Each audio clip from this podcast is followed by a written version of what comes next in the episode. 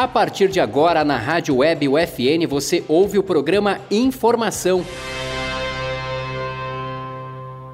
Você vai saber agora as principais notícias da semana. Massacre no Peru deixa 16 pessoas mortas. Brasil tem oito casos confirmados da variante indiana do coronavírus campanha do agasalho vai até 31 de julho em Santa Maria. Universidade Franciscana realiza campanha de doação de alimentos. Boa noite. Você ouve agora o programa UFN Informação com os principais destaques da semana. Produção e apresentação da acadêmica de jornalismo Laura Gomes. Massacre no Peru deixa 16 pessoas mortas. O ataque aconteceu dentro de um bar no povoado de São Miguel da Lene, na região Vraém, no estado de Junín. Duas crianças estão entre os mortos. A autoria do massacre é atribuída ao militarizado Partido Comunista do Peru, classificado pelo governo como um grupo terrorista de extrema esquerda. Mensagens políticas foram deixadas em panfletos no local do ataque. Foi pedido para a população não votar no segundo turno das eleições, marcado para 6 de junho. As mensagens ainda criticavam a candidata de direita Keiko Fujimori. Não haviam menções ao candidato de esquerda Pedro Castillo. Ambos os candidatos condenaram o ataque. Também defenderam uma reação dura do governo e alertaram sobre uma tentativa deliberada de perturbação do ambiente eleitoral. Síria realiza eleições presidenciais e Bashar al-Assad é reeleito o presidente teve 95% dos votos válidos. O novo mandato tem duração de sete anos. Bashar al-Assad está no poder há 20 anos. A população realizou protestos contra as eleições. Estados Unidos, França, Alemanha e Reino Unido afirmaram que o pleito não foi justo e livre. Irã e Rússia apoiaram a reeleição do presidente sírio. Acompanhe no próximo bloco os destaques do Brasil e do Estado. Protestos contra o presidente Jair Bolsonaro reúnem milhares de pessoas em todo o país. Conta de luz passa a ser mais cara em junho. Era uma vez uma latinha amassada. Veio um catador, recolheu e levou para a indústria da reciclagem. A lata se transformou em renda e trabalho digno para muita gente. Você tem um papel importante nessa história. Colocar os restos de alimentos e materiais orgânicos no lixo úmido, separados dos plásticos, metais e de todo lixo seco. Isso facilita a vida dos catadores, aumenta o material aproveitado e poupa recursos naturais. Mude de atitude, separe o lixo e acerte na lata. Governo Federal. Brasil tem oito casos confirmados da variante indiana do coronavírus. A nova cepa do vírus foi identificada como B1617. Os estados que registram casos da variante são Maranhão, Rio de Janeiro e Minas Gerais. Apenas uma pessoa está internada. O restante apresenta quadro de saúde estável e encontra-se em isolamento. Os infectados no Maranhão são trabalhadores indianos que estavam a bordo de um navio vindo de Hong Kong. A embarcação permanece em alto mar sem atracar na capital, São Luís.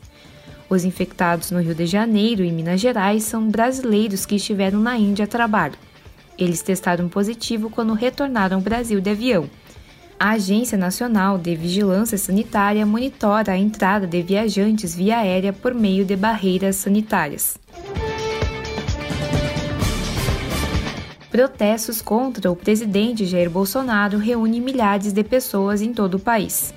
As manifestações aconteceram no sábado, 29 de maio, em todos os estados brasileiros. Os protestos foram organizados por sindicatos, movimentos sociais e partidos de esquerda. As reivindicações eram o impeachment de Bolsonaro, a denúncia da atuação do governo federal frente à pandemia, a aceleração da vacinação e o retorno do auxílio emergencial.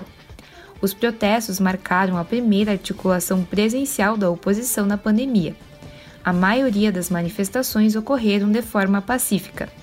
Em Pernambuco, capital do Recife, uma ação de violência policial encerrou o protesto. O uso de máscara teve ampla adesão nas manifestações. Em Santa Maria, o ato começou por volta das 10 horas da manhã.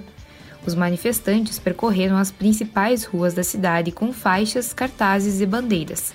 Também distribuíram máscaras de proteção, álcool em gel e pediram que as pessoas respeitassem o distanciamento social.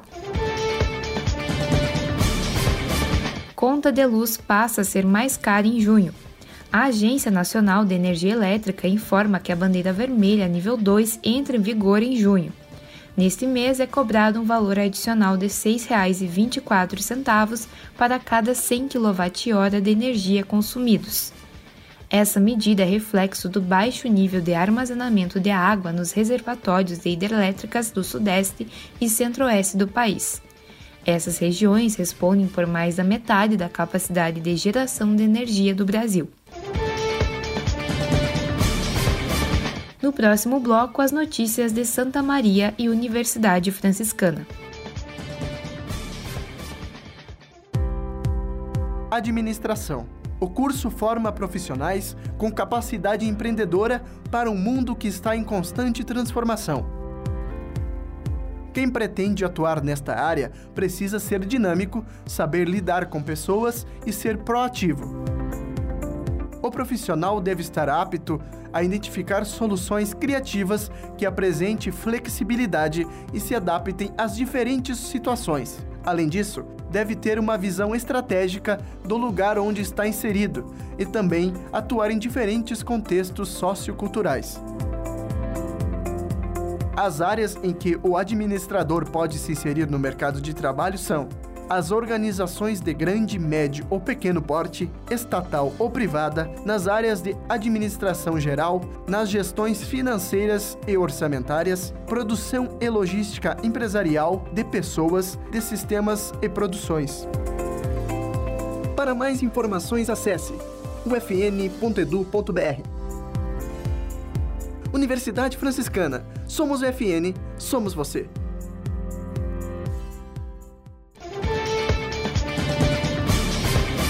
A semana registra temperaturas baixas em Santa Maria.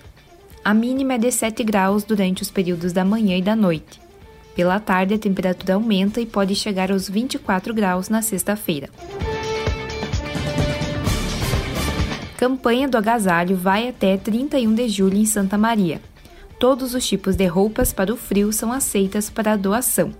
A demanda maior é por cobertores e roupas infantis.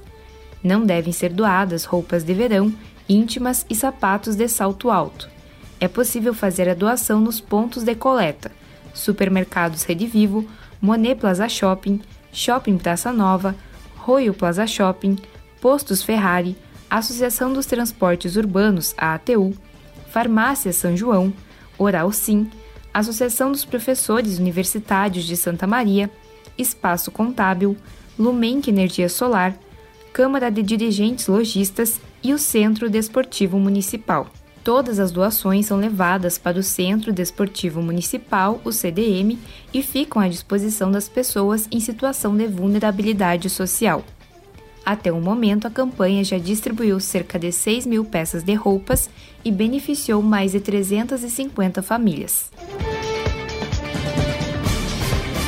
Universidade Franciscana realiza campanha de doação de alimentos.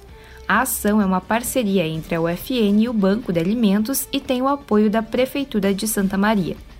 A campanha Menos Eu, Mais Nós é uma iniciativa dos acadêmicos dos cursos de Ciências da Saúde da universidade. A doação dos alimentos ocorre durante a vacinação solidária contra a Covid-19 realizada no conjunto 3 da UFN. A orientação é a doação de 1 kg de alimento não perecível. A campanha permanece até o período final das imunizações na UFN. Este foi o UFN Informação. O programa contou com informações do G1, do Nexo Jornal, da Folha de São Paulo e do Diário de Santa Maria. Produção e apresentação da acadêmica de jornalismo Laura Gomes. Na Central Técnica, Clenilson Oliveira. A supervisão é da professora e jornalista Carla Torres. Boa noite e obrigada pela audiência.